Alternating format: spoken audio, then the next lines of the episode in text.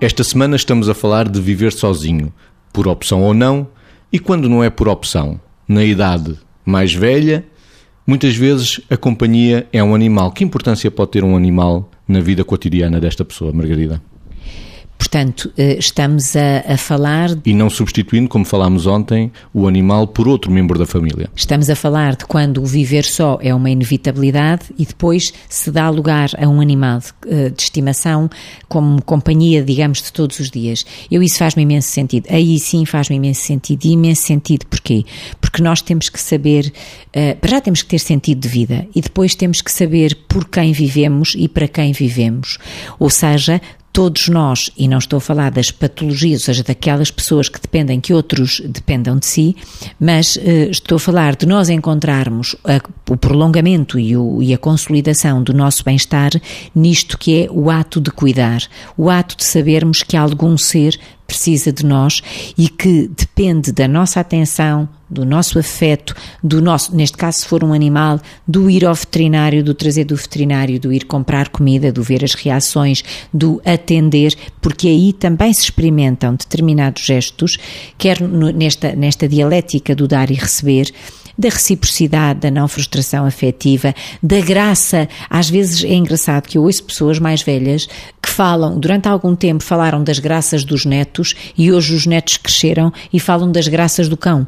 E isto é muito engraçado porque lhes dá o mesmo sentido, o mesmo ânimo, a mesma alegria. Claro que não são os cães que substituem os netos, são os netos que cresceram e as pessoas que ficaram com o cão para alguém que também têm que educar, cuidar, que vão passear de manhã, que vão passear à noite e, portanto, que às tantas ocupa e ajuda a estruturar e a preencher e a complementar o seu sentido de vida. Claro que é bom. O cão, falou Margarida, e na terceira idade é muitas vezes o gato, e além dos afetos, há também a exigência de manter a pessoa ativa cognitivamente, as questões funcionais. Cognitivamente e também em termos motores, porque na prática, repare-se, quando se chega a uma determinada idade, é evidente que todos nós precisamos de existir para alguém é complicado quando nós existimos para ninguém, porque nesse sentido não existíamos.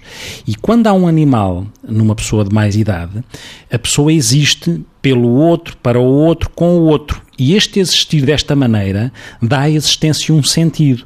Um sentido naquilo que é valer a pena ainda viver, porque muitas vezes para as pessoas pode não valer a pena uh, viver quando elas já não servem para ninguém. E quando existe o animal, elas servem para alguém. E servem, como o Mésicos colocava, não só naquilo que é o cuidar, mas o ser cuidado que tem a ver com a reciprocidade que também temos vindo a falar. Este cuidar e ser cuidado é fundamental para o processo da existência de quem vai envelhecendo. E como dissemos, não é substituindo as pessoas que também deveriam existir para quem envelhece, mas este complemento do animal tem esta tradução impactante no que é que é a existência e o significado da existência de quem envelhece, traduzida em termos operacionais na funcionalidade e nos afetos que advêm desta troca entre aquilo que é a relação entre um animal e uma pessoa que uh, está no seu processo de envelhecimento, mas que dá um sentido à sua vida desta maneira.